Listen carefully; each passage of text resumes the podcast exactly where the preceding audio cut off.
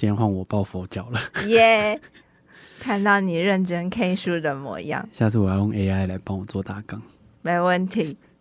Hello，大家好，我是马里欧，我是啾啾，阅读提案，每周轮流提案一本书，本周是我提的，史丹佛大学专家教你打造不容易疲劳的身体，作者是山田之声。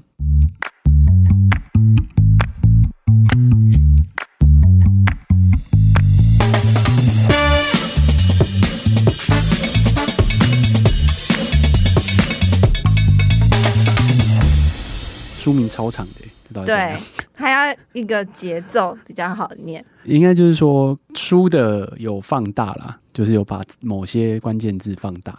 重点就是不容易疲劳的身体。没错，作者是史丹佛大学运动医学副主任和运动防护员，他在那边很多年了，然后十几年吧，所以他就把他在那边协助顶尖大学运动员，就是恢复和变强的方式。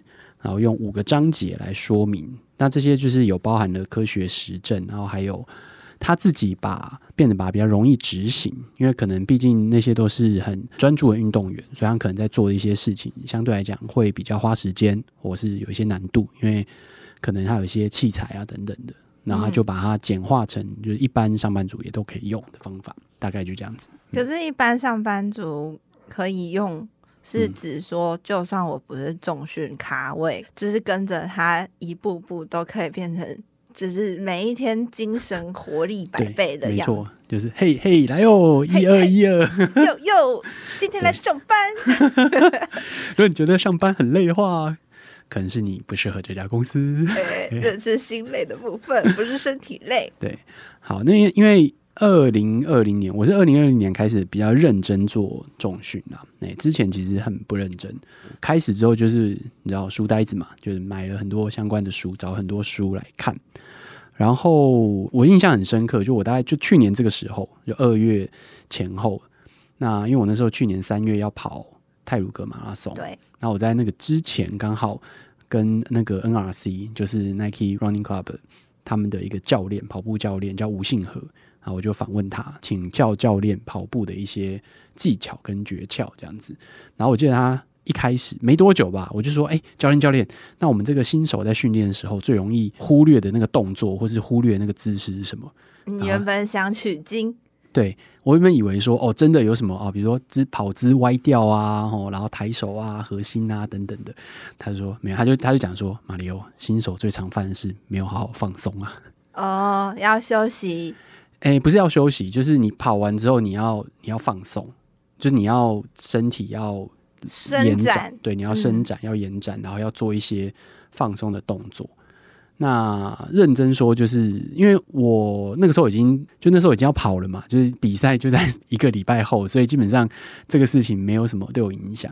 那后来我就练了澎湖马拉松嘛，就是十一月、嗯，就去年十一月，我大概七月下旬开始练。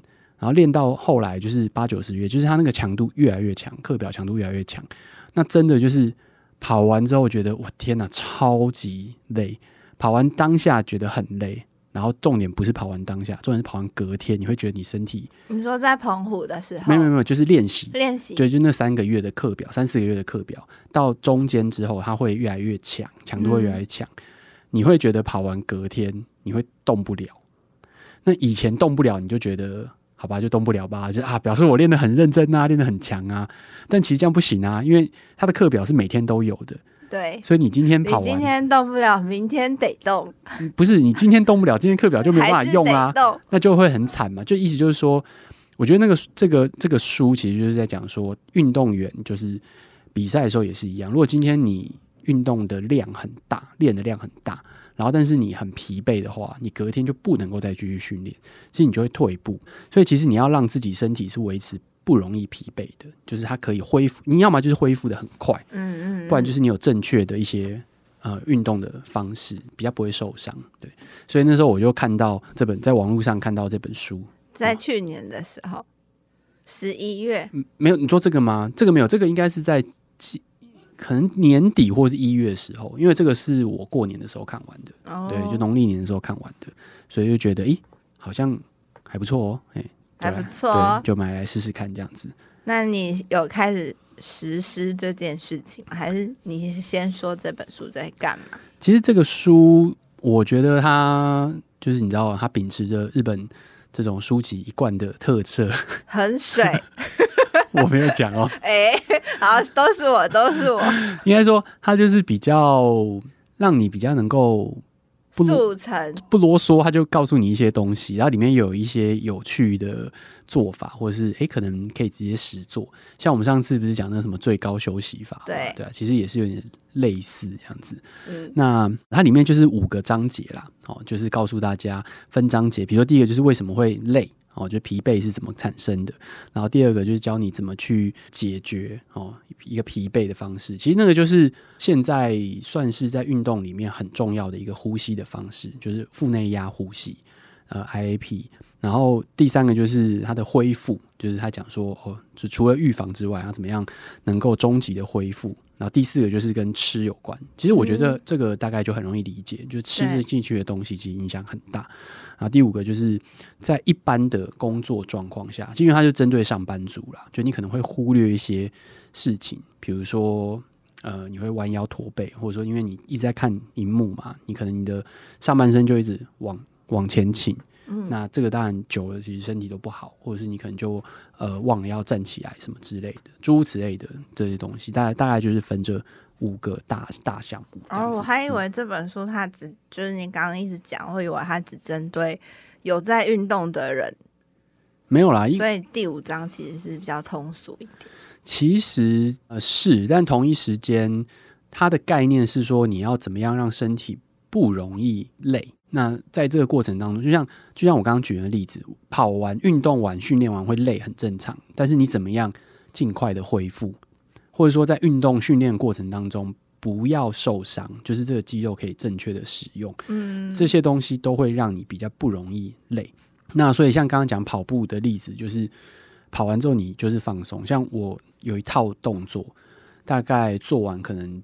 十分钟吧，就是你跑完之后，就是各个动作各做个三十秒，然后做完大概十分钟左右，别人这样各做。那当下其实没有特别的感觉，就觉得哦很累，因为你就是在拉，一直在拉这样子。做完之后很痛，但是真的隔天就没事嘞，就恢复超快，就隔天你的肌肉就已经开始恢复了弹性，嗯、你就可以继续训练这样子。对，就是觉得很重要一件事情。那。它的定义啦，就是说容易疲劳的身体就是姿势不端正，对，就是你现在姿势不正，就是很容易累。不管是坐的或站着，立马开始调 调整姿势这样子。好，但我觉得呃最有趣的几个点哦，第一个就是刚刚讲那个 IAP，就 IAP 其实是一个、呃、呼吸法，呼吸法，而且非常非常有趣的地方是我最近这一阵子特别有感觉。而且我还跟我同学在讨论这件事情。你有开始在使用这个呼吸法？其实我生活中，其实我开始做，就是换到现在这个中训教练之后，我就开始知道这件事情，而且更清楚这件事情。你有听过就是腹式呼吸吗？唱歌的时候啊？对，就是小小时候，我很小就知道，就是大家在讲呼。腹式呼吸，腹式就腹式呼吸，就宝宝睡觉的时候，就是会用腹式呼吸。对，你就觉得说，哦，他们就会讲说什么吸到用肚子呼吸啊，吸到肚子里什么之类的。对，我记得我小时候啊，我就一直对这件事情很困惑。嗯，然后我困惑点就是，当我开始学到一点点就是基人体基础生物知识之后，我就想说，肚子呼吸，肚子不会呼吸啊，你的肚子是胃跟肠。他们不会呼吸的，呼吸只有你的肺而已。对，所以我就一直很困惑，就是就是胸部呼吸跟腹式呼吸这两者之间到底是什么意思？差别在哪？那我等到我后来终于看到了这个腹内压呼吸之后，我终于理解了，就是其实它不是真的吸到肚子里。腹内压呼吸的概念是把你的腹内的压力增加，所以它实际上真正在做的事情是，当你吸气的时候，来，现在吸气。你觉得你现在吸气的时候，你的肚子这边有撑起来吗？现在是憋气的状态，对，可以呼吸了吗？可以。好，呃，对啊。他真正在做的事情是，你在呼吸的时候，透过你的肺部扩张，嗯，然后把你的横膈膜往下压，你的横，你知道横膈膜？你知道横膈膜在哪里吗？我知道，横膈膜就是你的胸腔下面这一这一块，嗯嗯，这边就是有一块肋肋骨的这个边缘这边。嗯，对，怎么了？没有，我一直在想我爸的烂笑话。横膈膜，他在学韩国人讲话会用横膈膜开头。什么东西啊？好，这个横膈膜啊，在你的肋骨这边下面哦。嗯。然后你在，比如说我们以前讲说那个呃，抬头挺胸，然后你在吸气的时候，你胸部扩张的时候，你会就是你的胸胸腔会打开来，对不对？其实这样子的时候，你的横膈膜是这个各位听众。一边听的时候可以一边做哈，就是现在，现在你来用你的胸腔，把你的胸腔扩大，这样吸气。扩大是指把你的胸部突出去。对对对，你的胸腔就会打开来哦，然后你的肺撑撑大嘛，因为你气进去，你的肺撑大。然后这个时候你感觉一下你的横膈膜的位置，它其实在往上的。嗯嗯。然后那腹内压呼吸就是你在呼吸的时候，想象它往下压，然后这个时候呢，你的。你的其实实际上就是你的整个核心肌肉在用力，所以你在呼吸的时候，就是这时候你第二次你在吸的时候，把你的你可以来揪揪看我的肚子的膨胀的，好害羞哦，看得到吗？可以啦，好啦，可以了，我知道啦，就这样。然后它它会撑大，然后这个部分这个时候只是腹内压撑大而已。我后来这个这个其实就是一开始我们想的那个。腹式呼吸的时候，你就跟你讲宝宝什么肚子撑大什么之类的。好，腹内压呼吸真正的一个重点是，他吐气的时候，你这边也要就这边肚子这边也要用力，嗯，而不是吸气，对不对？然后吐的时候就就整个肚子就消下去了，不是这样子。肚子要往内凹，肚子要往外撑，在吐气的时候，为什么？因为这样子才可以把你的核心肌群撑住，你的压力还是维持在里面。所以，它实际上真正的呼吸是。肚子撑大，嗯，然后吐气的时候，然后这边持续用力。哦，所以你要一边呼吸一边练核心哦。对，它这样把保护你的这整块中间的中柱，然后你你当然还是会消消掉了，就是你会放松，然后然后再吸，好，然后再吐，然后吐的时候还是维持用力这样子。好，我觉得我一直看着你的肚子有点不礼貌，我有点不好意思。好，所以腹内压呼吸不是。呃，腹式呼吸，然后也不是什么什么肚子吸气吸到肚子里什么之类的这些东西，肚子不会呼吸啊，各位。嗯，你的肚子，你的肚子的脏器里面没有一个东，没有一个器官是 是空气使用，对，可以呼吸呼进去的，没有这种东西。好，那它就是可以让你的身体的中心，就躯干跟脊柱保可以保持稳定，hold 住。所以呃，那个我们之前访问那个何立安何博士的时候，嗯、他他们在讲。这一套的时候，就会讲说中轴稳定，四肢发力，就中间这一块你要稳定住，然后你在用力的时候，是你的四肢才会去用力。所以那时候，呃，我妈去上他们的教练课的时候，也是她说：“诶，她在教我呼吸。”我说：“对啊，就是我们在。”训练的时候，很多时候大家就忘，就就是你在做中心，他就可以教你这么姿势，说哦，你现在要推啊，要拉啊，就跟你讲你那个哪边地方要怎么弄啊，然后比如说最常讲的那个什么，哎、嗯欸、肩肩膀要收啊，或往下压啊这些东西，可是他们都没有跟你讲中间这一块，就很多都不会跟你讲中间这一块。对，我的也没有。我后来才才知道，就是他也在一直在教我说你要去练这一块，所以这个是什么时候？注意到，就是说，当我的重量越来越重的时候，然后这个其实就会变得越来越重要，就是你的呃腹内压呼吸去保护你的中间这一块变得越来越重要。差别在哪里啊？它其实就是嗯，因为你的腹内压呼吸可以把你的核心肌群稳定住，然后稳定住就会可以保护你中间所有的脊柱，因为你的脊柱是。它是保护骨头还是保护肌肉？不是，它是透过肌肉去跟压力去保护你中间的脊椎，嗯，所以你就不会受伤。因为那个何立安其实有讲过一件事情，就是如果我们是四足站姿的时候，就是你是手跟脚都并在都塌在底下的时候，你其实是靠四肢去撑住抵抗你的地心引力。可是当我们变直立之后，其实我们只有脚去撑，所以你的脊椎是用一条脊椎去撑住你全身很重的，比如头，嗯，好像一路撑下来，对。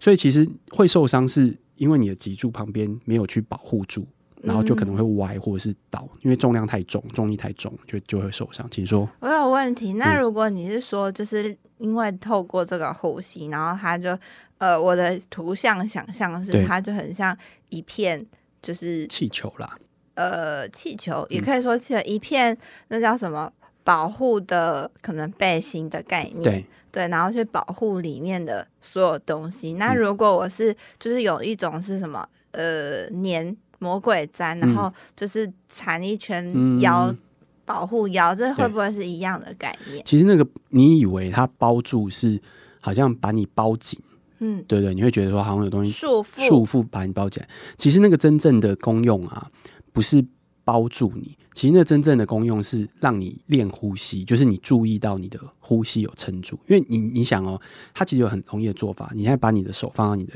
腰，就是腰这边，然后你如果用刚刚我们讲的腹内压呼吸的话，你在呼吸的时候是是不是它你会感觉到你的。肚子变大，肚子变大，然后你的手被撑开，对不对？对。然后你就假想这个手就是你的刚刚讲那个压住的东西，嗯、所以你等于是有点往下压的。嗯。往下压是不是就表示像那个有一个束缚缠住你的东西，对，啊对，啊、对不对？好，那这个时候呢，你在呼吸的时候，你就会特别有感觉，就是你是把你自己的身体撑开来的，所以它其实是保护你，就是确定你有做这件事情。嗯嗯。而不是真的就是把一个东西绑住你，它就可以帮助你撑住。其实不是，因为真正撑的还是你的肌肉。就是我其实还是要透过这方式训练肌肉，不可以偷吃步。对，它其实不会说今天你绑了一个东西之后，你就达成一样的效果。对，你就靠它。其实不是，其实是绑住那个东西，它可以让你知道说你现在到底有没有在用力。哦，因为你因为你用力的时候，你会觉得哦，你会被撑住嘛？你会觉得我我我有个东西绑住，所以我会撑住它。所以所有的关键就是你要怎么去撑住它。好，所以我，我我我们在做训练的时候，我们就是会躺着做这件事情，就躺着练呼吸。嗯、然后，哦、对，他，然后就是不管是把脚靠在墙上，或者是脚放在平地什么的，就是躺着，然后去练这个呼吸。它躺着的好处就是，你可以，你的身体就不用去抵抗，就是你的脊椎不用去抵抗肌肉，你是躺，你是平躺在那边，对，对，你就可以很确定的是把注意力放在你的。核心肌群，所以你开始使用这个的 before 跟 after 的差别是什么？其实不会累。其实，在所有的这个贯穿整本书啊，其实 IIP 这件事情一直贯穿整本书，原因是因为这个是保护你，就是你腰讲白了，讲最简单一个理解，就是你腰不会受伤。嗯，我们不是常常讲说什么腰很酸，嗯，对不对？或者是腰很很痛，对、哦，或者说你好像站不起来，其实基本上呢都是就是就是你的核心肌群没有保护好。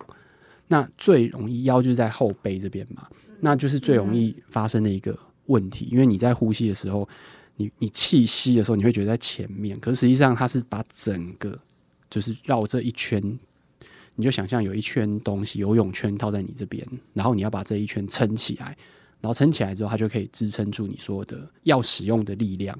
所以当你把它撑起来的时候，你在用力的时候，你的你就不会过度的用某一块的腰的力量去顶它。让它可以好像可以往前或是往上这样子。好，对，这就是贯穿说，他就讲白，他就是不会受伤，比较不容易受伤就对了。成为坦克的第一步。嗯、呃，对。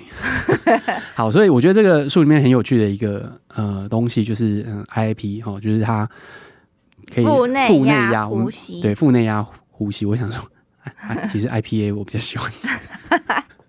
比如的，好，然后再来就是刚刚讲那个恢复嘛，吼，那恢复其实就会有呃，他的几个建议，像如果你平常就有在做运动，当然就比较还好，但它这个动态恢复法比较是针对一般没平常没有在做什么运动的上班族，少运动，那你没有排时间运动，那他的建议就是你可以透过呃动态恢复，让你的身体处在一个有在动的状况。然后你就比较反而比较不会累。你今天如果工作一整天，因为通常上班族都是比较静态类型的工作，你可能不会去做那个什么比较就是劳务类的工作。这样假设搬东西，对，假设我们假设听众可能不是做这样子的，我们假设可能你就是比如在办公室里面哦，可能会走来走去，但做基本上电脑基本上就是一个比较静态的工作。对，那静态工作其实对于身体来讲是没有帮助的哦，所以你基本上就是要动。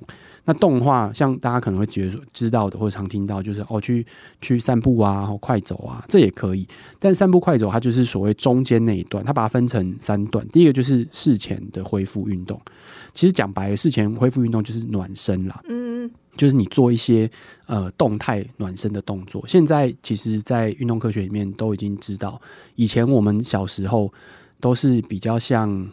转转手腕，转转脚踝，或是拉拉筋，或是什么伸展、静态伸展这种、嗯、这种动作，什么就是手腕这样掰啊什么的，然后或者是哎、欸，就是把手往上伸啊这种之类的。但其实、嗯、其实现在的呃运动科学已经很确定，就是你在热身运动应该是做动态伸展。何谓动态伸展？动态伸展就是不是动态伸展？呃，不用跑步的话，可能就是比如说高抬腿，就是这种也算。哦就是那个叫 high knees，就是把脚脚抬高这样子，这个也算是一种动态热身。那另外一种就是呃，比如说你在做，比如说你就往前去用一种，就脚往后蹲，然后把身体往前压这样子，一种像像舀水一样的的动作。这种看不懂哎，动态伸展。好，反正就是要动的，但是不会像运动那么激烈的动作。对，它是一个比较轻松的。轻松的那个的动作，像比如说，它会有呃原地，像你刚刚讲的这种原地跳，哦，原地跳跃，或者是往前跳一跳，就这种比较轻松一点，但是在动态的。哦，书里面有动作，对，书有动作，或者是什么？它它有另外一个介绍是这种左右交互的跳，就是假设有一条线，嗯、就在那个线的左右这样跳这样子，然后或者是呃提脚跟跑步，就把脚跟往后。往后踢这样子，嗯，对，那其实这都这个讲白了就是动态热身了，就是一般我们在讲的动态动态伸展这样子，嗯嗯，然后再来就是低强度的有氧运动，像是慢跑啊、游泳啊，哦，其实快走也可以啦，快走也算，就二十分钟这样子，嗯，然后第三个就是事后的恢复运动，那事后恢复运动其实就是静态伸展。嗯，就是呃，这很好理解。对，就是拉筋啊，把那些你刚刚使用到的肌肉做一些可能反向的拉开，这样子。对，那这样子其实就可以，就是对于一个运动来讲，基本的轻松的运动是够的。嗯，然后再来另外一个，他其实他介绍就是那种消除下半身疲劳，讲白了就是把就是你的下半身肌肉去做一些呃简单的使用。那就他其实介绍的那个动作，其实在在我看来就是。很简单，你去健身房有些机器，会有那种压腿的机器，嗯、你知道吗？就是，就你对，你就把腿，它就是要压嘛。但其实你在办公室如果没有器材的话，它就是说，你就把把你的拳头放在你的那个腿中间，啊，去压你两颗拳头。对对对，压拳头，这就，是压嘛。然后，然后另外一个就是反向推嘛，推就是把你的拳头放在外面，然后就把它撑开来，这样子。对，这是这是第二。然后再来就是那个提腿，其实踏脚就是提腿，就是你把你的呃脚跟垫起来。脚跟就是把脚跟脚跟呃脚尖躲着地，脚跟垫起来，然后往下，就脚跟试着往下压，然后你的脚去顶住它，不要让它真正的下去。嗯、然后反向就是把你的脚跟放上去，然后脚尖垫起来，然后反向往下压。所以这几个动作就可以让我下半身比较消除疲劳嘛。可是我怎么觉得做完我反而累了？其实它是你累是一种很正常的，因为你有在动，但实际上动完之后。反而会，你会觉得没那么累，就它概念就有点像是你久坐其实是会更不舒服的，嗯嗯，所以它其实就是做一点很简单轻松的动态运动，对。所以动态恢复法其实就是让身体变热嘛，对不对？热起来，不一定是热起来，它其实是让肌肉可以有一些动作，不要让它持续的固定在某一个地方，这样子。哦、对，你知道完全不动并不是真的完，除非你完全是躺着。躺着才是真正的完全静态的，但只要你不是躺着，其实你身体一定有某一部分在用力。嗯、你坐着其实也会有，站着一定会有。嗯，所以其实那你就说站久坐久了，其实你的肌肉都会酸。所以你就是用一些呃一些肌肉的活动，让他们其实是有一种在在在使用的的的状态，就对了。这让我想到你之前有一本，你也是你分享，你说发呆反而更耗神。对对对，你要对你要很专注的去。就是正念的专注去呼吸，对对，才可以把它真正的放掉，这样子。对，所以肌肉也是。对，那当然还有一个就是呃冰敷热敷这一块，那这个可能就比较容易理解啦，嗯、因为呃运动完或者是受伤，它就是会身体会有发炎状况嘛。那冰敷就是降低这个反应，就减缓舒缓这个反应。所以、嗯、通常如果你运动之后，我不知道你有没有你有扭到过吗？你有啊，对你扭到的第一个，之前喝醉的时候，我还以为是什么运动的时候。好，反正。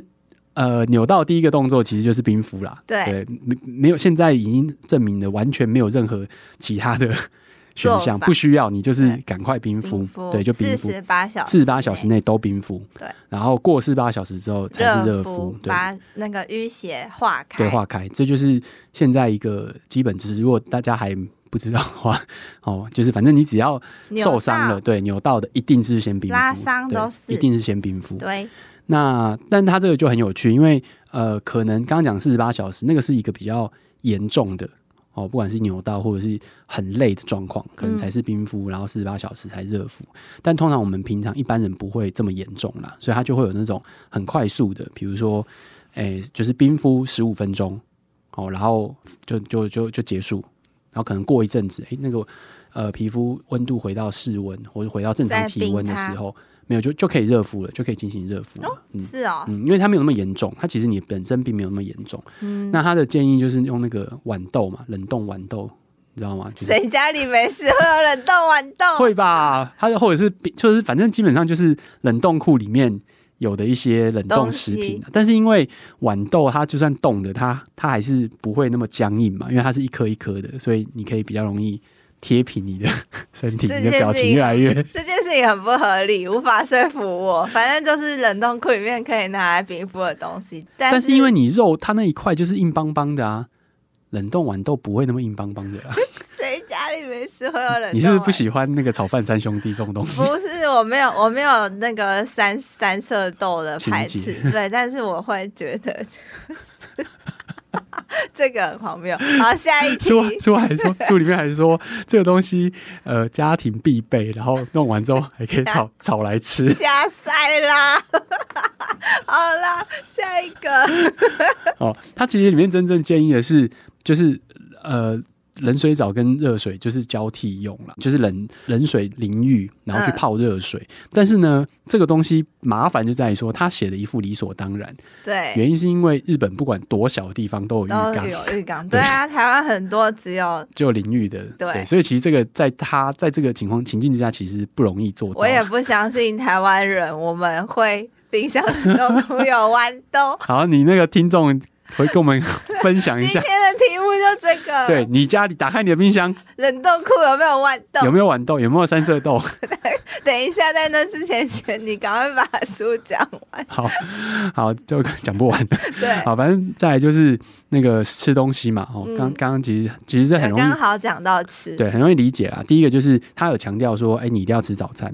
哦，那当然吃不吃早餐这个还是有一些辩论的，看个人。对，但是我我觉得他讲了一个点是蛮蛮重要，就是早餐是一个你开始饮食的一个开端啦。哦，所以控制那个时间是可以避免你的血糖有很大的震荡。对，因为你不吃东西，其实就。就低血糖嘛，然后你突然可能很饿，要吃一大堆，所以你的血糖就会迅速飙升。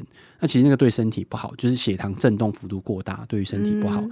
那你如果开始早餐就是一个稳定的进食状态的话，可以维持你的血糖稳定度。嗯，这个是我觉得之前大家在讲吃不吃早餐的时候，我比较没有听过的一个一个建议，嗯，就是如果你要如果不吃早餐的的可能不太好的地方在这里。那如果你稳定的哎开始有吃早餐。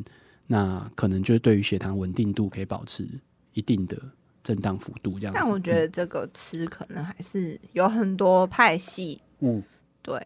但在所有当然所有的呃健康饮食当中，都是尽量减减糖啦，尽量少少吃糖类是，嗯，是还有加工啊。对对对，这是一定，这可以很容易理解。食物，然后避免吃太饱，这个大概也可以理解。可以理解。对，就吃吃到八分饱，然后如果中间你饿，就吃一些健康的。零食，对，那运动员或者说训练的话，一定就是那个蛋白质会要吃比较多，要长肌肉，对对？对对，就蛋白质跟碳水比例是三比一这样子，嗯，比例上来讲，一定是蛋白质比较高这样子。所以这些都是，嗯，其实算蛮基本的啦，就大概可以基本理解的。对，然后蔬菜就尽量在中午吃。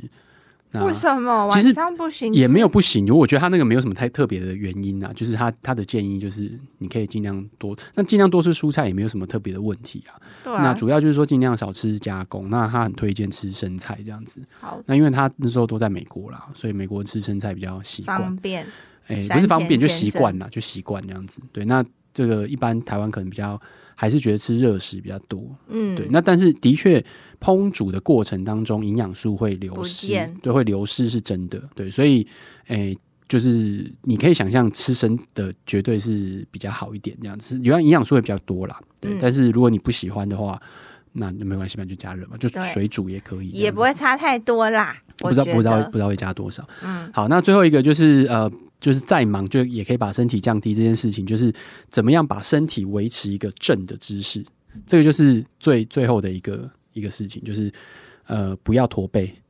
嗯，好。嗯、对，不要不要弯腰驼背，这是大家最基本的嘛。但他提出来一个，他提出来了一个，他提出来一个讲法，就是耳朵跟肩膀垂直于地面，就是你的耳朵跟肩膀要连成一条线，这就是不驼背的状态。如果今天你很容易理解嘛，你如果往前倾的话，你的耳朵跟肩膀就。没有连在一条线上。对，嗯，相信现在正在听 podcast 的各位也都是前倾的状态，请现在马上坐正，像个火柴人一样。然后再就是，他说肩胛骨往中间收，其实这个跟训练的时候常常会会会听到的，就是你把肩胛骨往后收。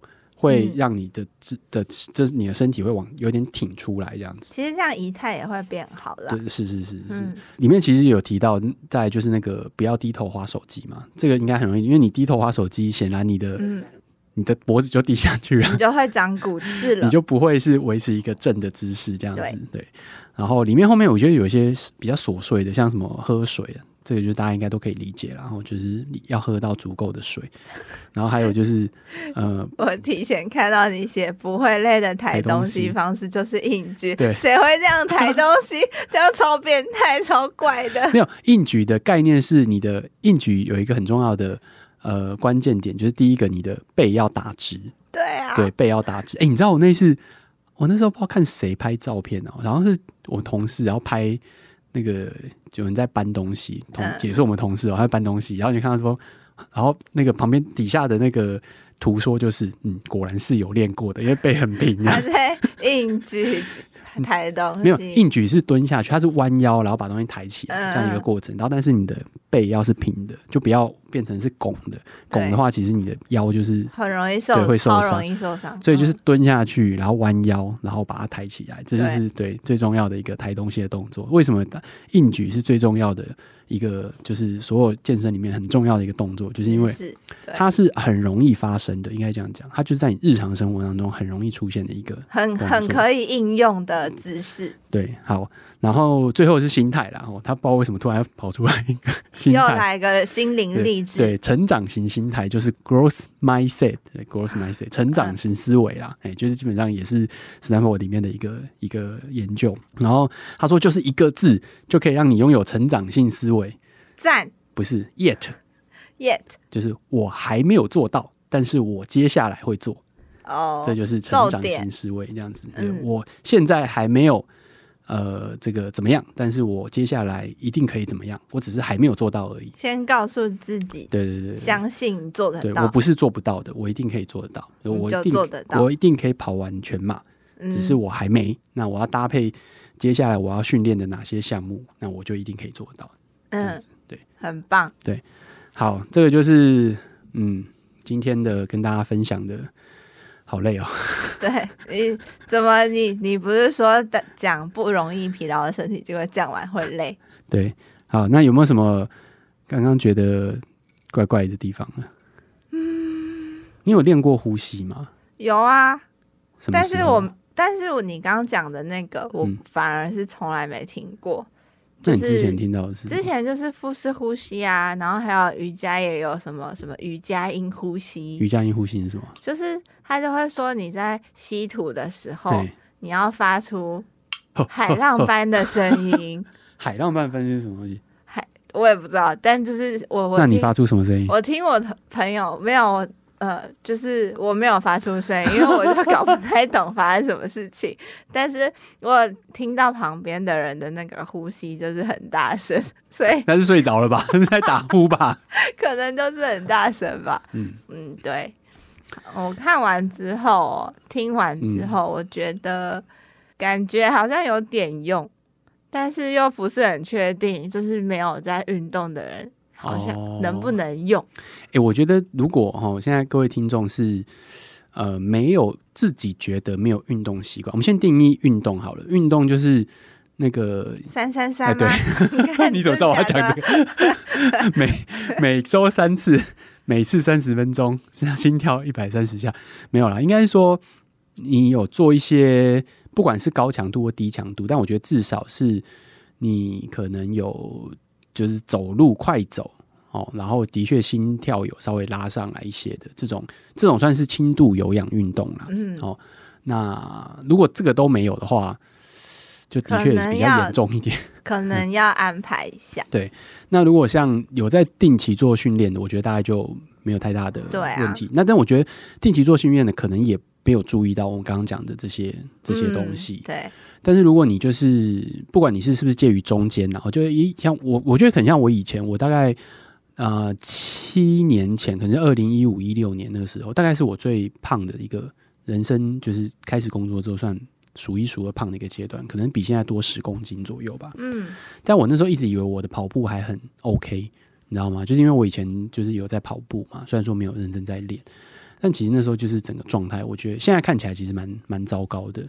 然后我那时候就有开始就是下载一些 app 啊，想要训练啊什么的，其实我觉得都没有太大的帮助。治标不治本，不是就是会会懒散，嗯，你知道吗？就是哎，今天做一下，觉得哎有成就感的样子，然后隔天就忘记了。所以我觉得反而是像刚刚讲的这一些，它是日常你可以做的。就我刚刚讲那些东西，它是日常可以做，包含呼吸，嗯，呼吸是要练的哦，就是这个、啊、这个动作是。是是可以练的，像我的教练就会说啊，你就睡前可能练个十次或或者二十次这样子。瑜伽也是说睡前可以练这呼吸，啊、但是练到一半我就睡着。那很好啊，那有什么不好的？就根本没练到啊！你也太快了吧！呼吸二十次也不过才几秒钟而已，你就睡着了。那个真的很很容易睡着，练呼吸真的很容易睡着。好啊，你会不会太快睡着？你那不错啊，你睡眠很好啊。我睡眠睡得很好，我还会打呼呢。哦，睡眠打呼可能不太好。好，然后另外就是你刚刚一直没有讲到，因为我觉得它是一个基本，有点理不讲理所当然了，就是没有特别讲到，就是睡要睡眠很重要。它很可能很基本哦，对，就是它里面就会讲说，不要睡低于七个小时。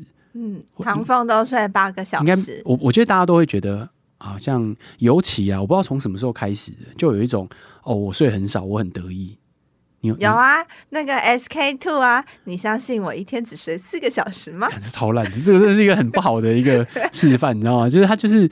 诶、欸，不管怎么样，睡眠是一个最重要恢复的，对，修复身体最好的方式，对，一个方式。就你不睡觉，你绝对不可能修复的，所以你一定要睡觉，嗯、这是几乎是天条。我也是这样，我们家都用鬼洗大法，嗯，就是身体不舒服先睡一觉。对啊，就一定要睡觉，然后而且睡的品质当然很重要了，但其实量也是很重要。就是你品质量再好。嗯你只睡三四个小时，其实还是不够。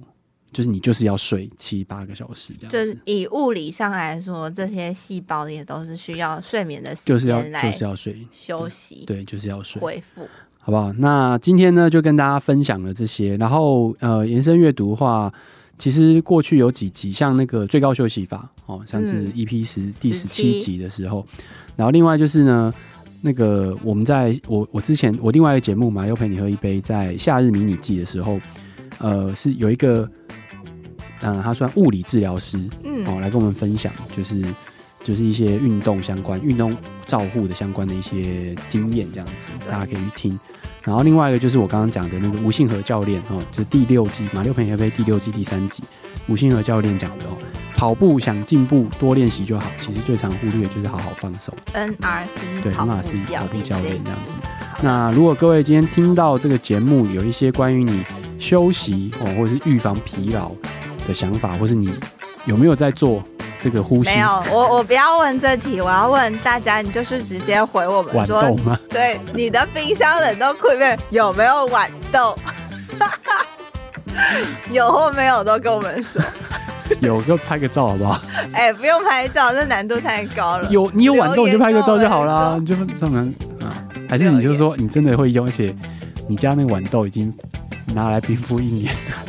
然后说谁家里有豌豆，谁家里冷冻库有豌豆，请你站出来，勇敢的大声说。哎、欸，我我家没有，是不是？但我家有水饺可以吗？他说豌豆。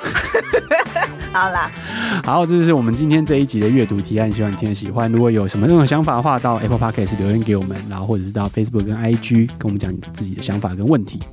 我，真的很好奇谁家里有豌豆。好，拜拜。拜拜